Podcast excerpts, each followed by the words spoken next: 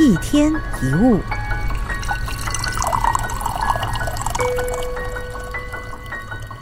一位化学老师在一次课堂实验当中就说了，他要测试臭气传播的速度，他就打开瓶盖，十五秒之后，前排的学生开始有人举手说自己闻到臭气了，后排的一些同学也慢慢的举起手来，纷纷说自己也闻到臭味了，但其实实验瓶中什么也没有。这些学生纷纷举手，很明显的是受到暗示的影响。心理暗示是我们日常生活当中最常见的一种心理现象，像催眠就是一个很好的证明。一个受到催眠的人，他会毫无疑问的相信他的手重的举不起来，一旦他完全相信，他就真的举不起来。我们也经常受到自己或别人的暗示，比方说，当你看到别人打哈欠，你也想打哈欠；当你看到别人的眼里含着泪水，也会开始想掉眼泪。如果有人形容这个青色的梅子咬下去非常酸，你就开始流口水。有些人找人算命，日后这些事一一应验，就以为算命很准。他不知道真正的原因是他相信算命的暗示，所以不自觉的朝着算命的人指示的路去走，当然预测就会成真。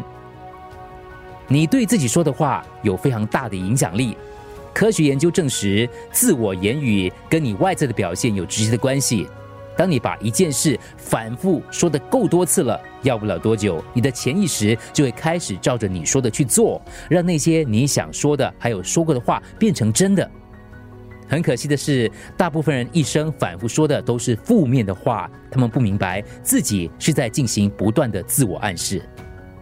所以，如果你习惯说一些失败的话语，你就是在为自己下咒语。如果你的话常常有类似“我不行，我没有办法，我很烦，我笨手笨脚，我一事无成”，或者是你对自己负面的评价，根本就是在诅咒你的未来。有个人为了让自己的运气好转，特地把刚刚养的一只狗叫 Lucky。怎么晓得这情况非但没有改善，反而每况愈下？他百思不得其解。有一天，他出门的时候才恍然大悟，原来他每天出门前都跟他的狗狗说 “lucky”，拜拜。我们用来形容自己遭遇的字眼，最终会变成我们真实的人生。你的各种看法当中，最重要的是你对自己的看法。你整天所说的事情当中，最重要的是你对自己所说的那些话。一天一物，除了各大 podcast 平台。